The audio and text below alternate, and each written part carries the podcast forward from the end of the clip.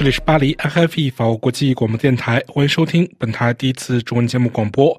今天是二零二三年十二月二十六日，星期二，现在是国际标准时间十二月二十五日二十二点，巴黎时间二十三点，北京和港台时间六点。首先播报今天的新闻内容提要。绝望饥饿的加沙居民抢为世卫组织开往医院的运粮车。塞内加尔宪法委员会圣诞上班，美军紧追圣诞老人的行踪。乌克兰圣诞节改期经考验，俄号称在乌东有斩获。乌克兰财政部表示已获得世界银行提供十三点四亿美元援助。纳瓦尔尼被转移至北极圈附近流放地，美国务院对不公拘留条件表关切。以色列空袭大马士革郊区，炸死伊朗伊斯兰革命卫队驻叙利亚高级顾问。俄罗斯副总理称，俄方拟为中国远程客机研发零部件。韩国教育部统计指，在华韩国留学生近六年减少百分之七十八点三。联合国难民署呼吁中国确保为脱北者提供人道主义空间。日本首相岸田文雄或于明年三月赴美进行国事访问。菲总统称，马德雷山脉号纯粹是菲律宾问题，我们打算自己解决。中国欲打造私人安保公司，以保护海外项目的安全。塞内加尔宪法委员会圣诞节上班。今天我台记者尼古拉为你带来的报道。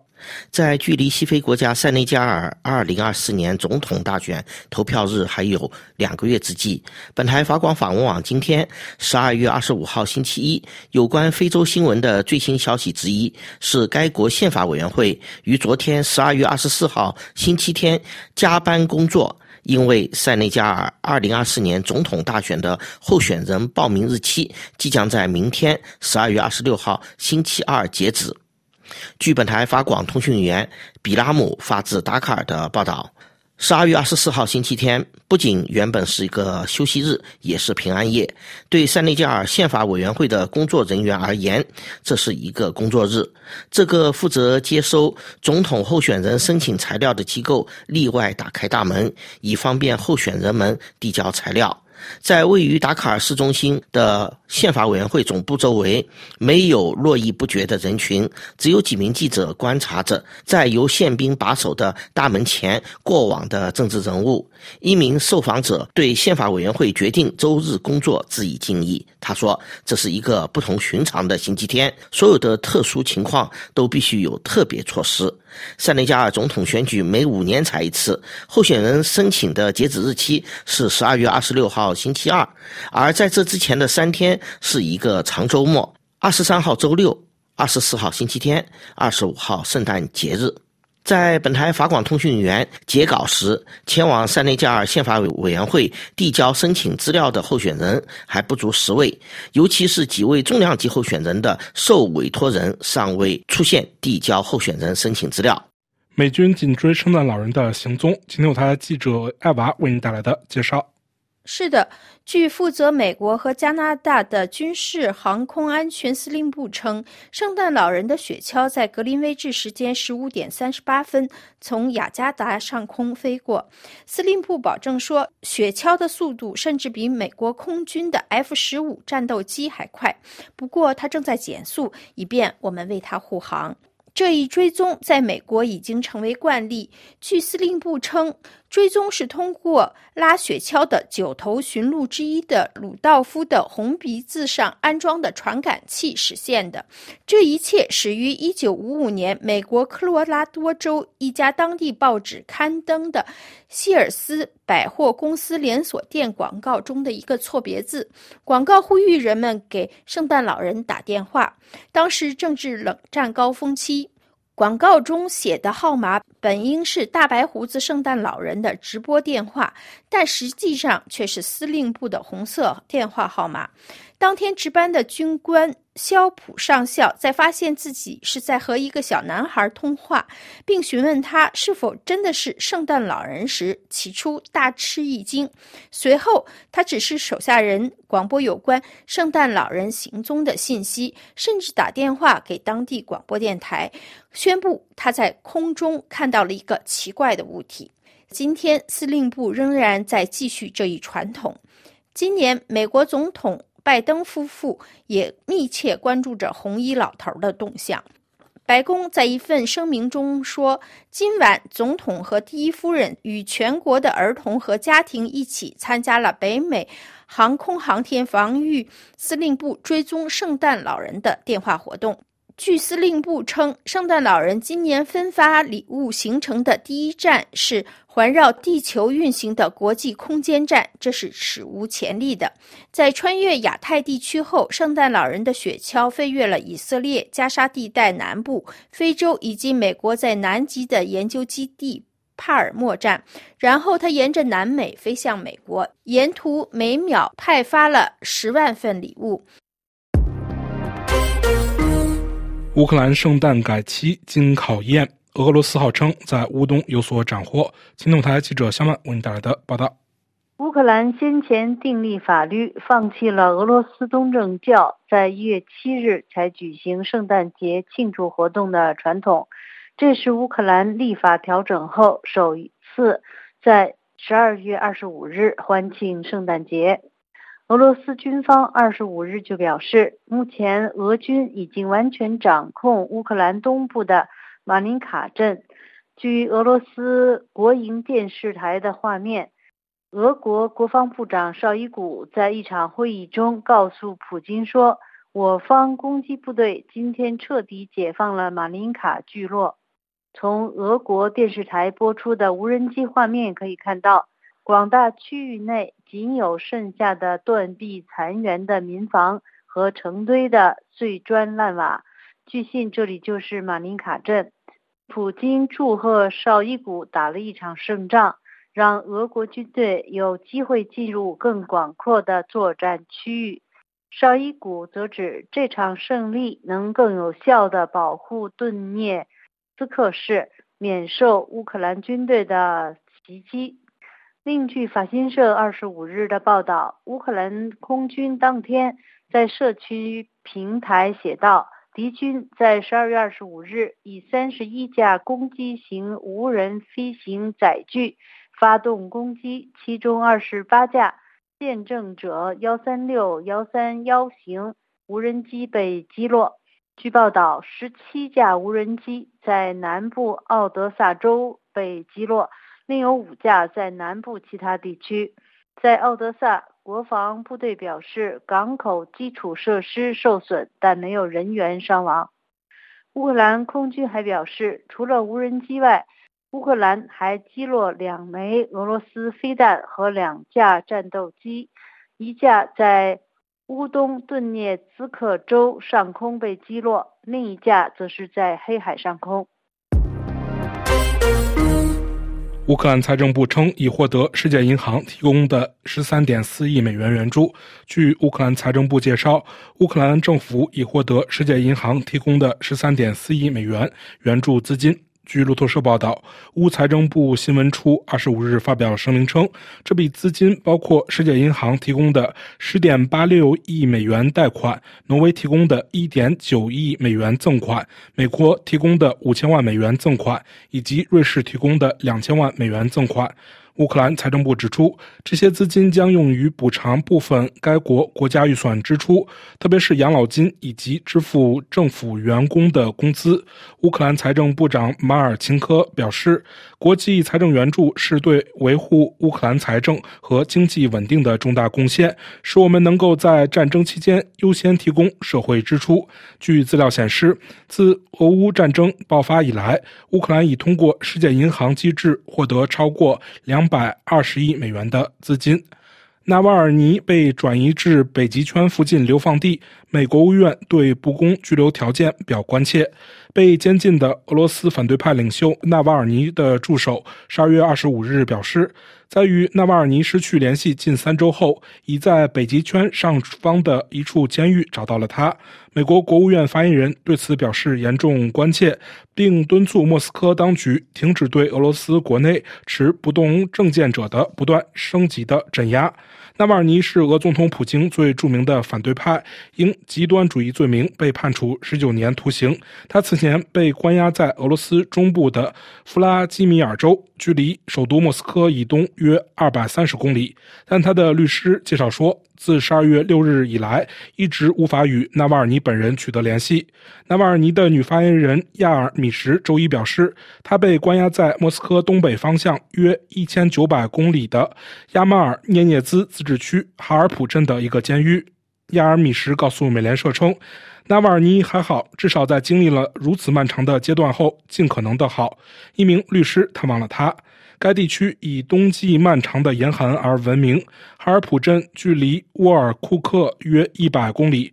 沃尔库塔的煤矿是苏联古拉格集中营系统中最严酷的地方之一。纳瓦尔尼的高级助手沃尔科夫在社交媒体平台上写道：“几乎不可能到达这个流放地，甚至几乎不可能给那里寄信。这是与世界隔绝的最高级别。”亚尔米什说：“这次转移与明年三月俄罗斯总统大选的竞选活动有关。鉴于普京对国家政治舞台的压制性控制，以及对不同政见者不断扩大的镇压，他的连任几乎是板上钉钉的事。但纳瓦尼的支持者以及其他批评者希望利用此次竞选活动来削弱公众对克里姆林宫领导人及其入侵乌克兰的支持。”就这一消息，美国国务院发言人在一份声明中表示：“我们仍然对纳瓦尔尼先生的健康状况和他不公正拘留的条件深表关切。”该发言人说：“华盛顿与纳瓦尔尼的家人和支持者一起呼吁立即无条件释放他。我们呼吁俄罗斯政府结束对俄罗斯独立声音不断升级的镇压。”以色列空袭大马士革郊区，炸死伊朗伊斯兰革命卫队驻叙利亚的高级顾问。据路透社援引三名安全消息人士和伊朗官媒报道，以色列周一在叙利亚首都大马士革郊区发动空袭，炸死了伊朗伊斯兰革命卫队驻叙利亚高级顾问赛义德·拉齐穆维拉。他负责协调叙利亚当局和伊朗之间的军事联盟。以色列国防军发言人哈加米在周一晚间的新闻发布会上对记者表示：“我不会对外国报道、这些报道或中东的其他报道发表评论。”他强调，以色列军方显然有责任保护以色列的安全利益。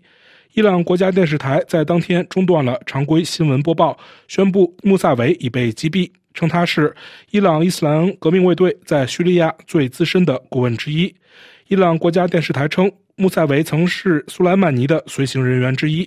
苏莱曼尼生前是伊朗伊斯兰革命卫队下属圣城旅指挥官。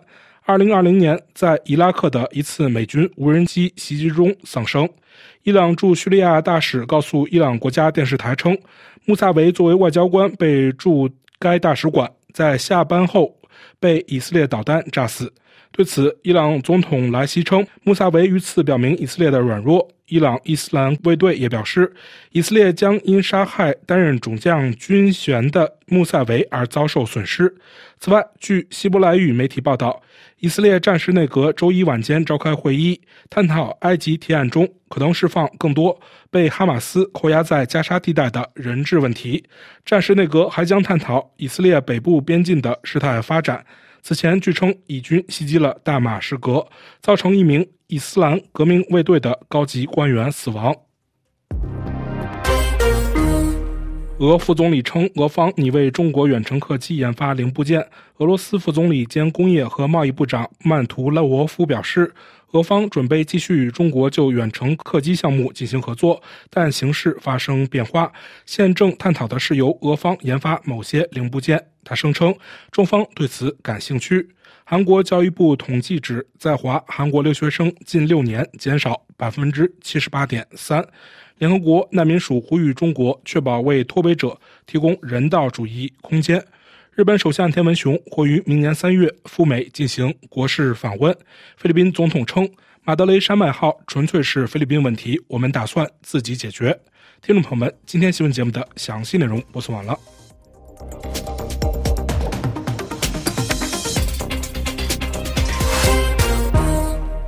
各位收听的是 RFI 法国国际广播电台，接下来是由肖曼为您带来的要闻分析。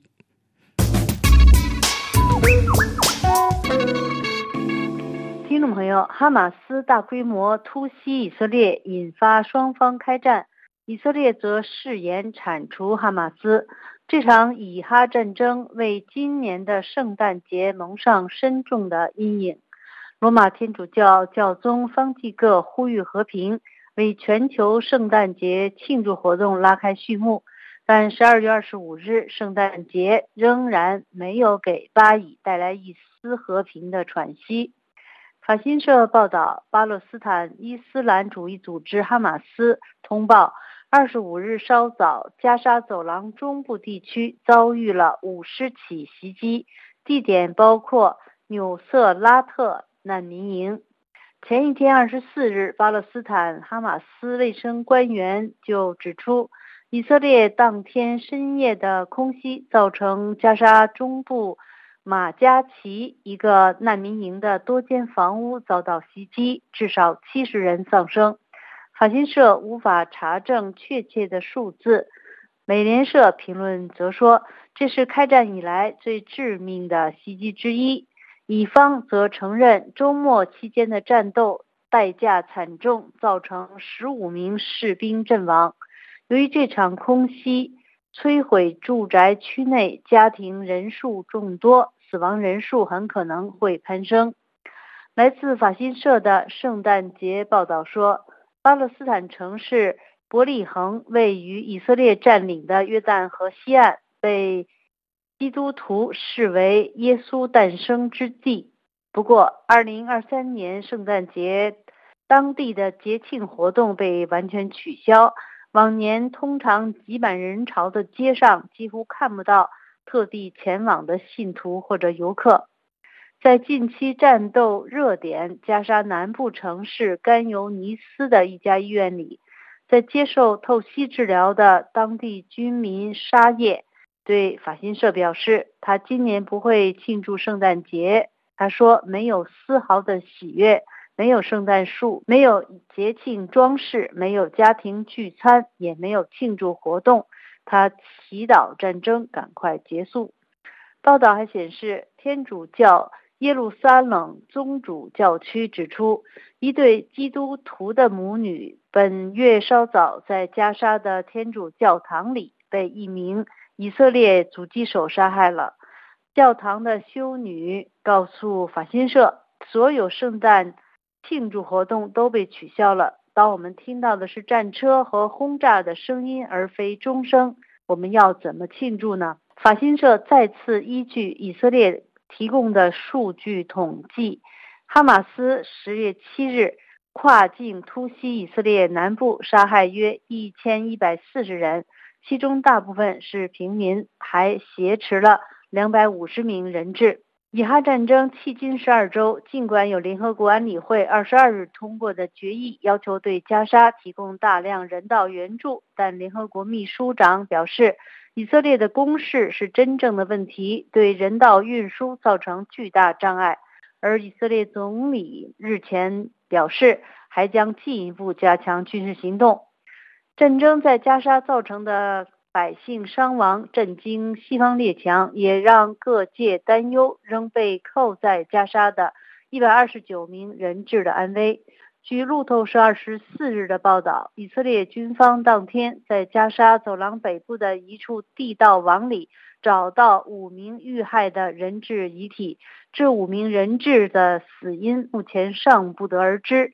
以军发言人表示，验尸工作仍在进行中，我们将通知家属，今后会在他们同意下对外公布。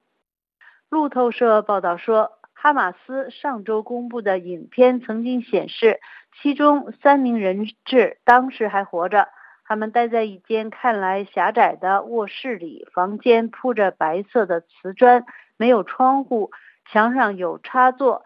影片中以希伯来文的字幕向以色列说：“是你们的军事武器杀了这三个人。”哈马斯先前确实表示，由于以色列炮轰加沙造成部分人质丧生，而哈马斯也威胁要处决人质。据联合国饥饿监测系统日前的报告，加沙走廊有超过三十七万八千人正经历灾难性的饥饿，在拉法等地，巴勒斯坦人挤在热腾腾的大锅食物面前。中间隔着一道屏障，大人和一群孩子拿着塑胶碗和小型的锅具等待着。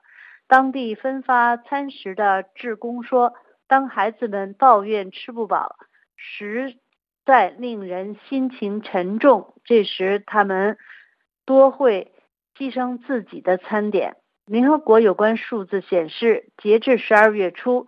有两百多万加沙人已经面临严重的粮食不安全，其中超过三十七万八千人正经历一至五级中最严重等级的灾难性饥饿。听众朋友，以上是今天的要闻分析，由香麦编播，感谢 Alexand 的技术合作，也感谢各位收听。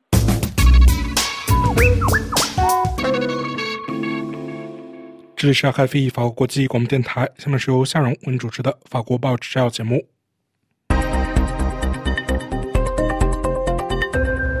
法广的听友们，首先问候您是否度过了一个平安夜，与祝福您圣诞快乐。天主教十字架报周一十二月二十五日在电子版上报道了罗马教皇方济各。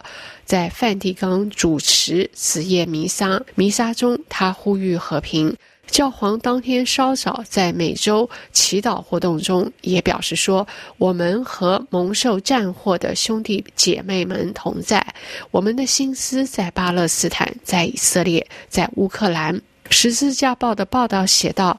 方济各在圣彼得大教堂内对参加这场传统礼拜的约六千五百位信众说：“今晚我们的心在伯利恒，在那里徒劳无功的战争逻辑再度将和平之子拒诸门外。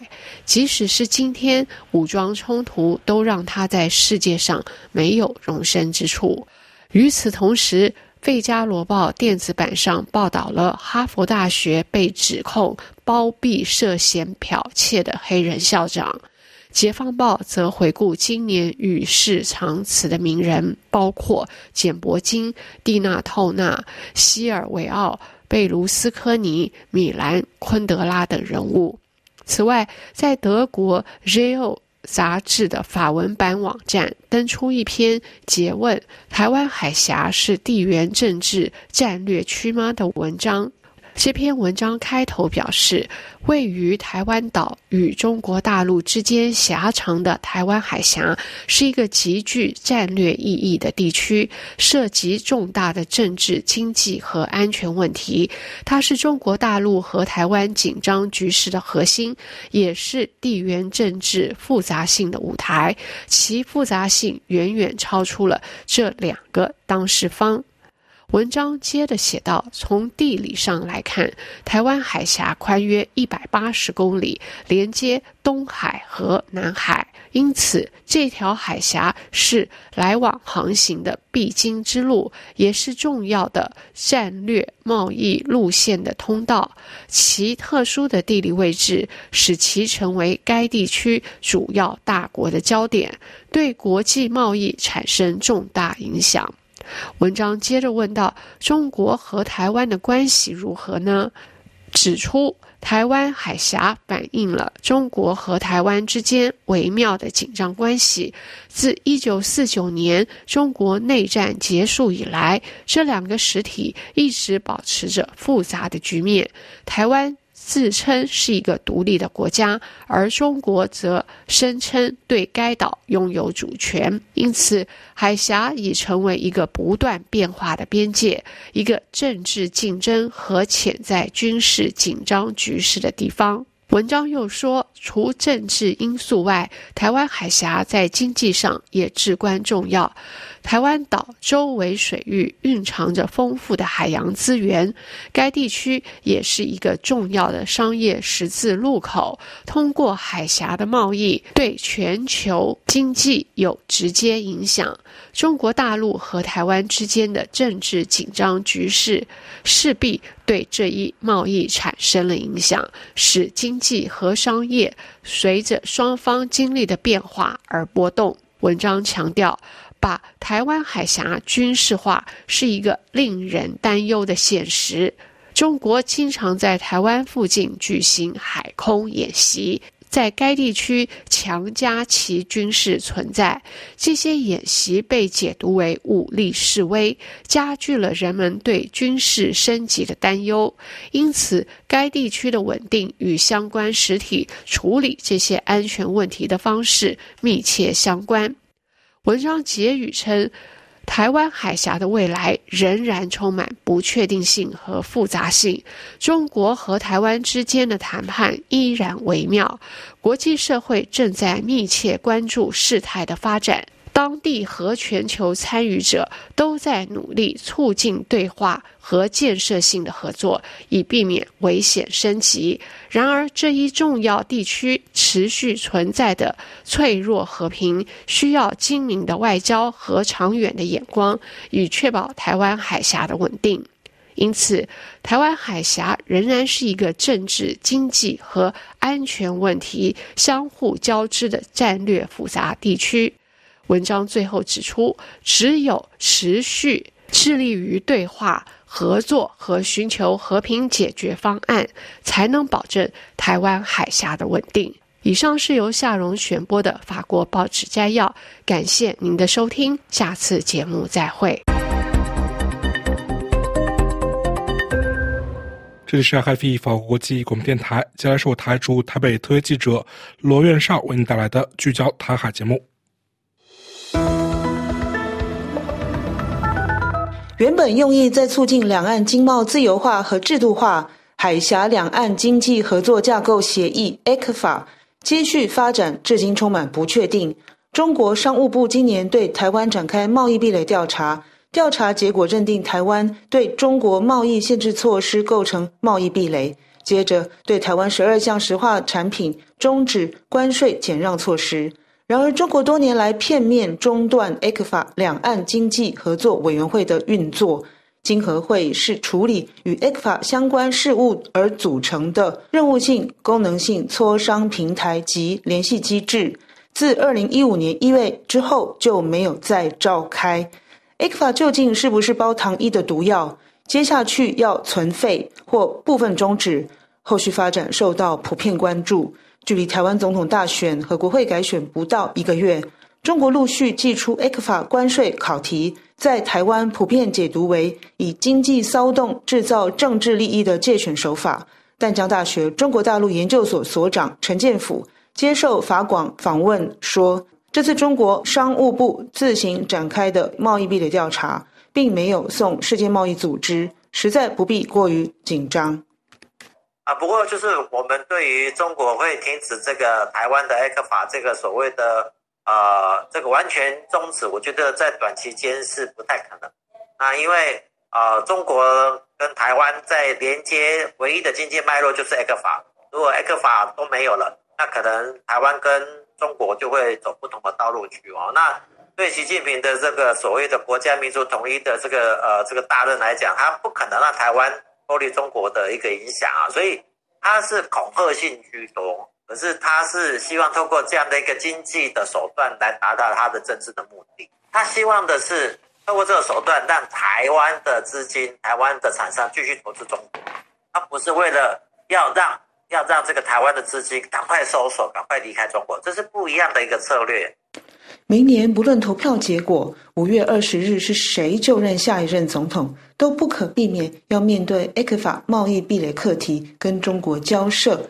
但新国会的组成形成不同的动态，可以左右后续发展。陈建甫说：“如果国会在执政党也是占多数啊，他可能就到五二零啊。可是如果国会在 A 党占了优优优势，啊，可能很明显的就是一月到五月都有很多的新的啊新的政策、新的民意会要求的现在执政那做出一些比较大幅的，或是一些所谓的呼吁，他们必须要跟中国大陆做所谓 X 法的一个所谓的关税壁啊关税贸易谈判的壁垒谈判的一个所谓的动作。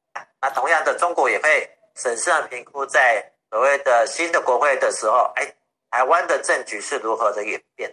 那那这是他们在这一个所谓的第二波，如果还是在金德他们赢，可是我们国会有机会成为一个所谓国会最大的呃这政党的时候，就有很多不一样的一个想象。老老师，那你这样子分析的说法，就是说我们的选举的结果会影响 f 法后续的谈判呢？没错，就是我们选举的结果。所以啊，现在的执政党还一直在吹他们的国会过半。国会过半才有机会再跟中国在呃 g e 或是再跟他们要求说，哎，我们应该按照那个 WTO 的一个贸易谈判的模式。身为贸易出口大国，台湾如何衡量和中国的贸易相互依存关系，进而争取对自己有利的位置？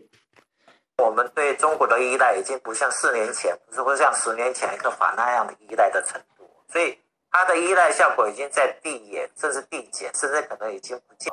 两岸之间的关系不是由 A 克法去主导，而是中国积极的想要买台湾的半导体制成品到中国大陆去，经过它。所以这个这个两岸之关系的这个所谓经贸的关系的话，不是不是有 A 克法这样子一些所谓的啊工具区啊燃料石化等等，不是它它最大的一个贸易之间的逆差，就是我们台湾赚到钱的并不是这些东西，而是我们台湾的半导体产业的这些所谓的低阶产品，中国才是最需要的，所以。这个是贸易之间的依存关系，不是台湾依存中国，是中国在依赖台湾。台湾企业近几年来经历中美贸易战和新冠疫情，纷纷做出调试，与中国进行脱钩、去风险、展现韧性。中国片面主导 A 克法运作，除了阻挠经贸交流，也影响了双边互信，伤害两岸其他层面的交流。以上是本周聚焦台海。我是台湾特约记者罗院少，感谢收听。这里是 FV 法国国际广播电台，接下来是由安东尼为您带来的生态健康与科技节目。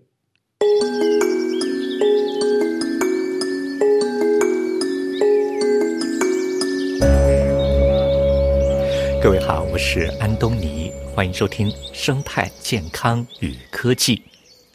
气候变化和生态保护在各国政府和各地民间引起的警觉，在工业界、实业界得到了呼应。怎么样能够在保护生态环境的同时，又能够维护生产和商业的兴旺发达，带动 GDP 增长的大集团、大企业，怎么样在维护现有的增长的情况下，又能够在保护环境方面有所贡献，而且这份贡献又能在社会上被注意到、被分享。法国精品集团 LVMH 十二月十四号在巴黎联合国教科文组织总部召开 LVMH 环境倡议三六零峰会。峰会上，模特儿们穿着设计师 Calvin g e m a n i e 设计的一组由。纺织品废料再利用做成的时装，在 LVMH 集团各公司的负责人、欧盟环境、海洋和渔业专员维京尼尤斯·辛克维丘、法国生态转型和国土协调部部长贝丘的面现场展示。阿诺家族的长子 LVMH 形象和环境负责人安端阿诺表示：“Vous avez vu le défilé de de Kevin qui était 100% recyclé。” Pour l'instant, ce ce n'est qu'une ébauche. Gavin Germany 设计的衣服是百分之一百循环再利用材料做的，现在还只是尝试阶段。C'est évidemment pas ce que vont proposer tous nos toutes nos maisons et tous nos designers. 当然，目前我们还没有要求集团所有品牌都这么做，但是通过这个象征性的展示，我们想表达的是一种可能性。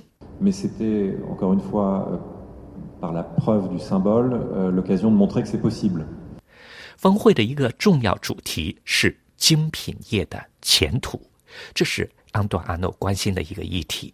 在 LVMH 环保部主任 Alan Valad 的提议下，安顿阿诺成立了一个精品业前途委员会，主张对精品业拥有一个负责任的未来做一个思考。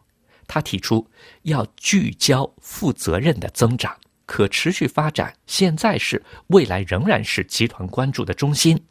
他要求精品业的前途委员会所有委员接受一个先决条件，必须接受公司理性成长。三六零指的是 LVMH 集团在二零二三年、二零二六年和二零三零年的环保上的担当，和联合国教科文组织合作，保护生物多样性，与气候反常做斗争，循环经济，产品来源透明。这是在超额完成2016年制定的四个生态目标以后，LVMH 新制定的目标。安段阿诺表示，精品业是一个供给型的经济，它必须要让人梦想，要超越想象的限制。有人会问，我们是不是走得太远了？是不是被我们的创造力牵着走？这个问题也可以反过来问，我们是不是做的还不够？不够投入，不够有魄力，不够创新。精品业可不可以既在可持续发展方面做出榜样，又同时保持自己的特点和超级创造力，一直让人梦想，一直打破成规？法国总统马克龙几个月前曾经说过，要推动朴素的、透明的、理智的、非惩罚性的生态。Est-ce qu'ils sont en harmonie avec la sobriété écologique raisonnable non punitive défendue par Emmanuel Macron？当被问到 LVMH 环境倡议三六零峰会是不是与总统的观点相契合时，安段阿诺认为，En ce qui concerne la sobriété, je je crois de plus en plus qu'il y a une forme de confusion entre sobriété et austérité。 从精品业角度来看，“朴素”这个词容易让人和严苛的经济和消费限制混淆起来，容易让人产生误解。生态不一定总是要和限制消费联系在一起。我们精品业的产品有时候是用在庆典上，用在生日上。当我们喜欢谁的时候，会要送礼物，让人高兴的。这个时候，我们不会去想要怎么低调朴素。今天走出低调，庆祝我们在生态和环保上的进步，我们很自豪。实际上，马克龙总统说“朴素理性的生态”指的是不要那种对经济和工业生产造成损害的惩罚性的环保，在根本上是和安端阿诺推动和维护精品业的环保是一个思路。只是安端阿诺从精品业产品的属性出发，不喜欢“低调”这个词。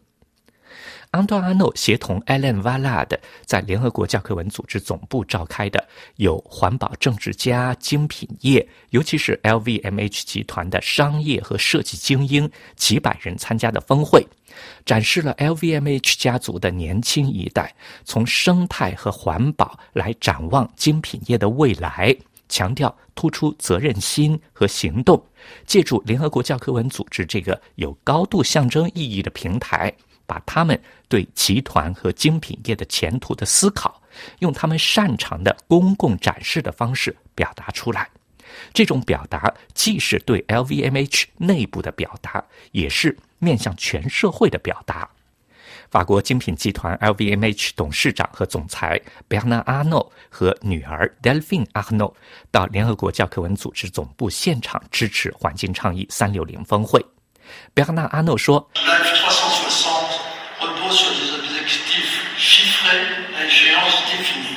LVMH 环境倡议三六零规划有数据目标，有确定的时间表。他强调，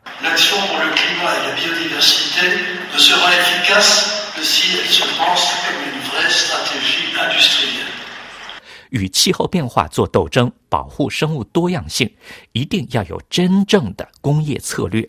我们主张付诸行动，而不是。只停留在口头上。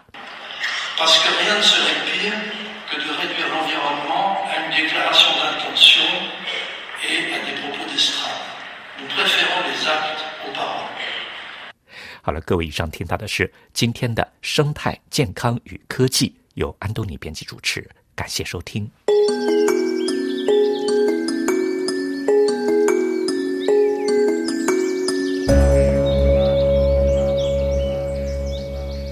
这里是 FIFO 国际广播电台，接下来是由阿米为您带来的国际纵横节目。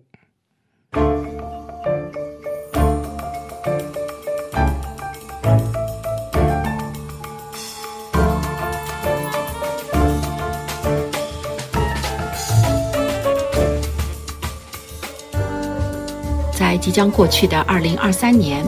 乌克兰战争、以哈战争等地区大大小小的冲突一直牵动着全球的神经。气候变暖带来的越来越多的极端天气，通过联合国气候大会继续动员，寻求解决方案。在这个信息和科技高度发达的时代，地球上每个地方的问题都不再是孤立的。蝴蝶效应让每个事件之间都能产生出千丝万缕的联系。如果我们展望二零二四年，就会发现全球将有超过四十。个国家将举行重要的选举，包括印尼、俄罗斯、印度和美国的大选。虽然有些选举尚未进行，结果就已经知晓不会带来巨大的变化，但是大多数的选举或将都将产生重要的影响。新年仪式开局的就是台湾的总统和立法选举，最后一场就是在十一月份举行的美国总统选举。这两个大选都因其地缘政治的重要性而受到高度的关注，而毫无疑问。的是，围绕这些事件的主轴之一就是中美之间的关系。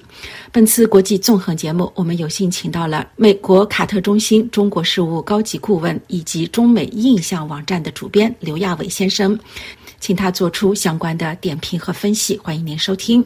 首先，我们还是来关注一月十三号就将举行的台湾总统大选。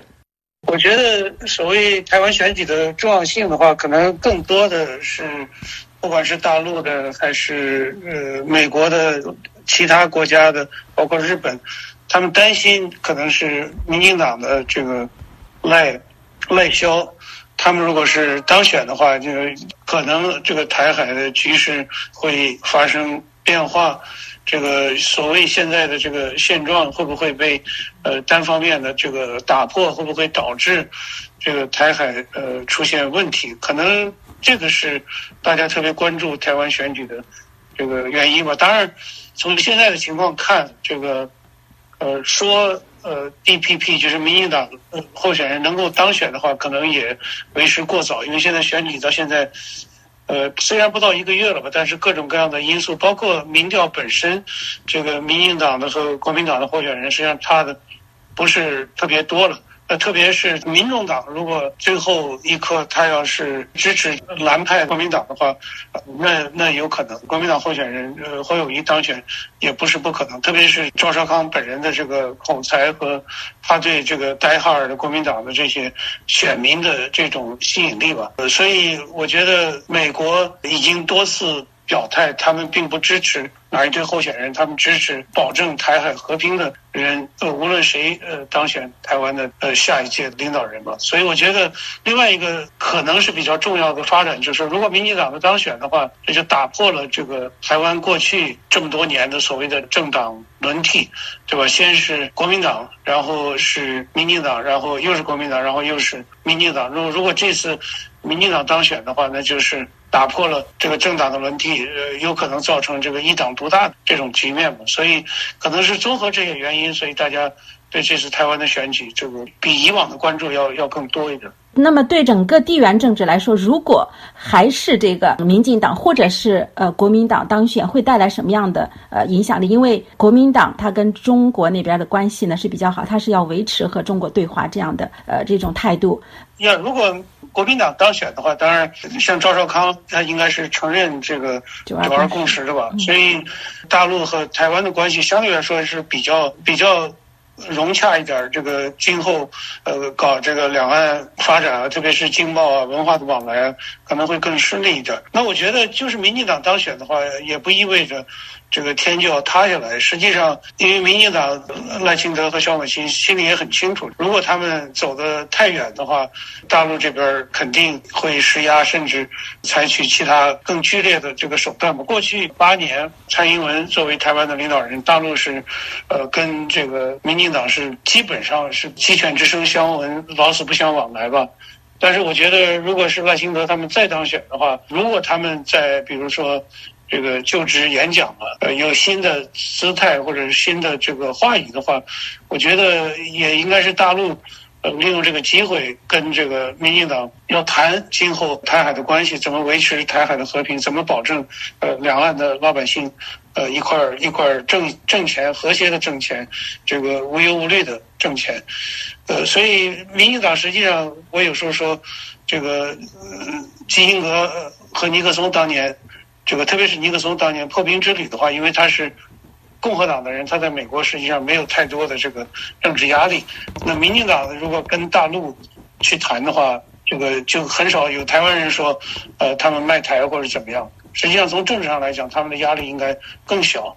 所以我倒觉得，就是即使民进党当选了，对大陆来说应该也是一个时机吧。因为当然要看民进党在当选之后他们的这个做和行都是怎么回事儿。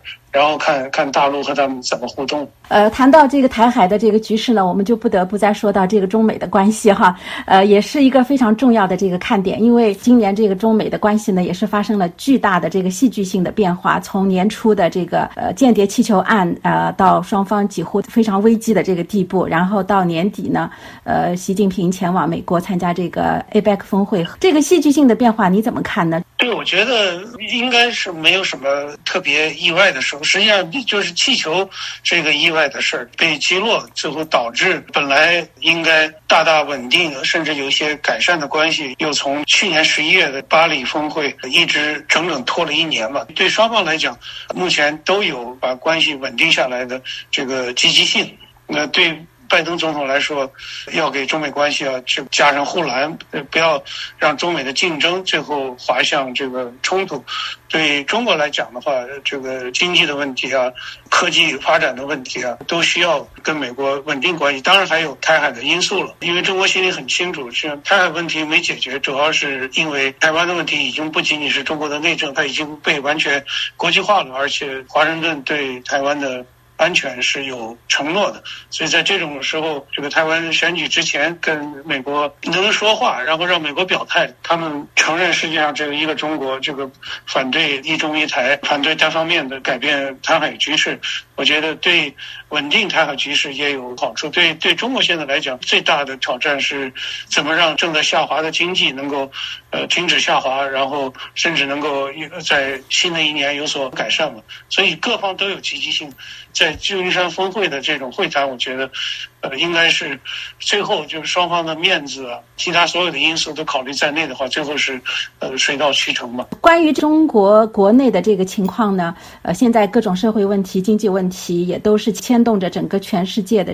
那现在呢，我们也看到这个中国的呃火车头的这个地位呢，也正在可能会被印度或者越南给分掉一部分。那么明年四月份呢，印度也要面临选举，然后到。年底呢，还有美国也要选举，中间呢还有英国、印度尼西亚等很多个国家，包括好像有四十几个国家。俄罗斯是三月，就是从台湾开始，一直到年底的美国。那么全世界的局势呢，可能都会在发生变化。对于明年这个全世界这个政局的这个前瞻，呃，你有什么有什么样的看法，可以跟我们分享一下呢？我觉得各国都在搞选举嘛，对对中国来讲，这个。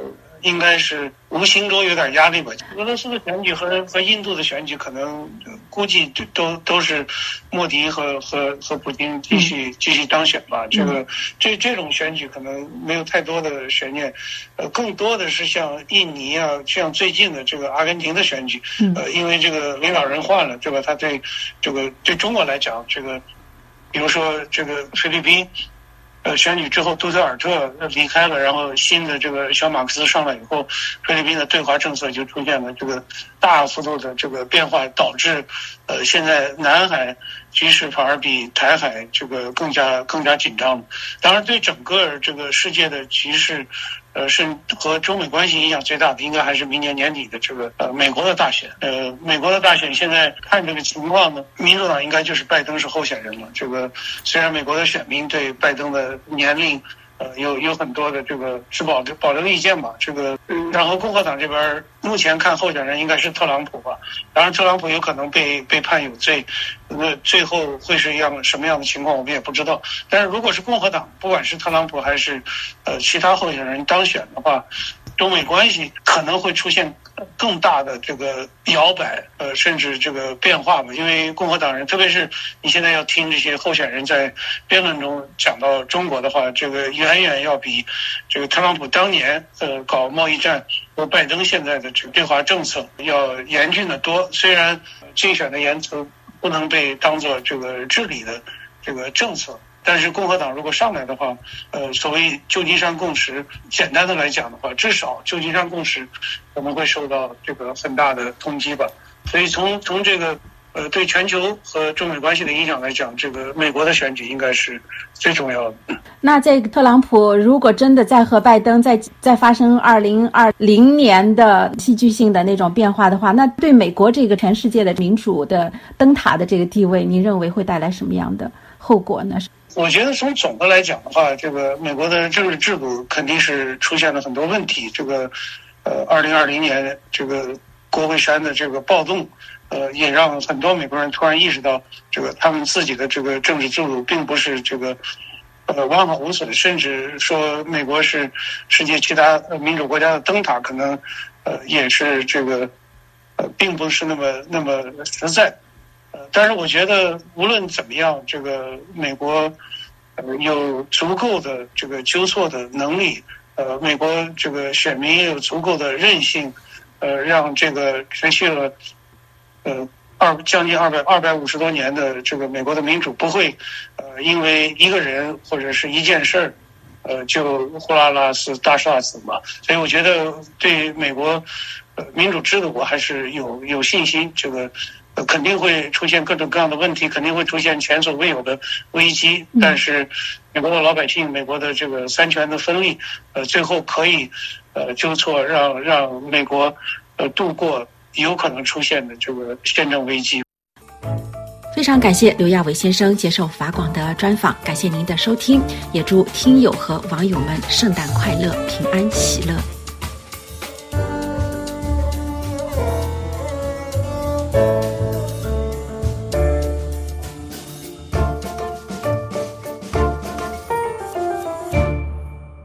这是 RFE 法国国际广播电台，接下来请听由艾娃为您带来的法国文艺欣赏节目。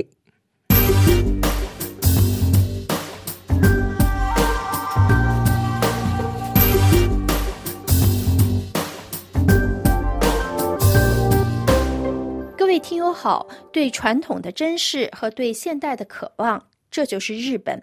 法国工程师雅卡尔在里昂发明工业提花织机后，仅七十一年，日本就在明治时代采用了这种织机，这是自然而然的。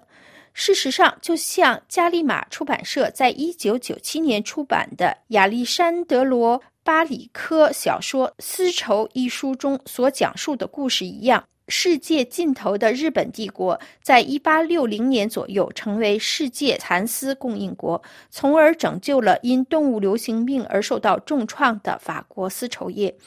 就像丝绸一样，两国之间的联系的确很薄弱，但也是极其牢固的。这就是目前在巴黎集美亚洲艺术博物馆举办的展览，首次展出馆藏的四幅华美的编织画卷珍品的初衷。它们是保存在名古屋德川博物馆和东京舞蹈博物馆的四幅珍贵彩绘。卷轴的复制品，这些卷轴的原件是日本的国宝，是日本文化的奠基小说《源氏物语》一书最古老的版本。《源氏物语》是十一世纪由一位女性创作的，继平安王朝时期，平安王朝保证了日本社会四百年的和平。当时。佛教向东传播，逐渐渗入日本列岛的风俗习惯中。一位有文化的上流社会女性，将自己周围的事物付诸文笔，毫无禁忌地谈论世界和感情。天皇之子光源氏陷入爱河，传奇诗人子世部就这样讲述他的爱情故事。书中的十九个章节里，表意文字的草书书法逐渐形成。每个段落都有相应的插图。这些章节的主题和构图滋养了整个日本的艺术想象力，影响了学术和大众文化，直至今天的日本漫画。但与此同时，名古屋和东京的卷轴也随着时间老化变得非常脆弱，很少被拿出来展出，它们的颜色也不可挽回地褪去了。因此，为了向他们致敬，出身丝织世家的京都大师山口一太郎致力于恢复他们。他从七十岁开始，以及之后的三十七年里，他所做的事就是绘制、准备图案和颜料。然后在提花机上进行纺织，这项伟大工程中的最后一小部分是由他的儿子野中明完成的。结果就在那里，一幅长达三十多米的复制作品展开来，其中可以发现《源氏物语》中不同版本的一些细节，如在漆器的形制或花纹上的变化，还有版画和服以及十六世纪江户时代的屏风，来自法国宫变涅城堡的轿子。在进入展出复制卷轴的展厅前，观众可以先通过陇田仁子的现代漫画，身临其境的缅怀《源氏物语》的世界。法国有世界上第二大的漫画读者群，所以法国观众应该会很喜欢这一展览。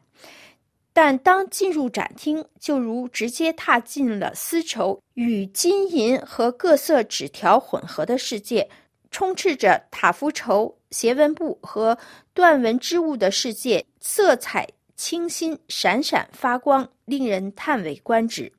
在白纸水墨书法图案的背景之间，可以看到年轻女子在室内或在花园里正在梳妆。她们身上的和服是那些久已消失的款式，但还是可以看出其中一些是当代的复制品。它们层层展开，褶皱婉转，就像一首河流的诗歌。室内装饰也很精致。木窗、竹帘、宣纸隔断的透明感，一幅山水画卷或是某种仪式散发出的氛围，如同在房间里的香炉燃起了浓缩四季的香。织品卷轴之外，在策展人的陪同下，野中明指出复制卷轴中的一些织造小错。这并不是为了道歉，而是故意为之，因为它们象征着人类在神的杰作、大自然面前的谦卑。在日本，对这种不完美的喜好是早于西方很久的。例如，早在文艺复兴时期，米开朗奇罗故意留下一些未完成的雕塑之前，日本的诗歌就已经打破了韵律的对称性。一九九五年，山口大师访问巴黎。在参观克鲁尼博物馆时，欣赏了著名的《女士与独角兽》挂毯后，他向雅卡尔致敬，并将他的两幅卷轴作品赠给了集美博物馆。七年后，第三幅长卷被集美博物馆收藏。二零零八年完成的第四卷卷轴是该系列的完结篇。有兴趣的听众不妨在三月二十五号。展览结束前，前往巴黎十六区的集美国立亚洲艺术博物馆一观。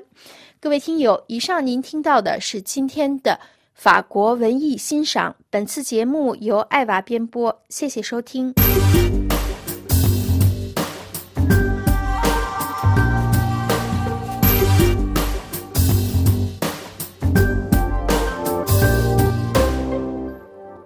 这里是 HFE 法国国际广播电台，下面重播新闻提要。绝望饥饿的加沙居民抢世卫组织开往医院的运粮车。塞内加尔宪法委员会圣诞上班，美军紧追圣诞老人的行踪。乌克兰圣诞节改制，俄罗斯号称在乌东有所斩获。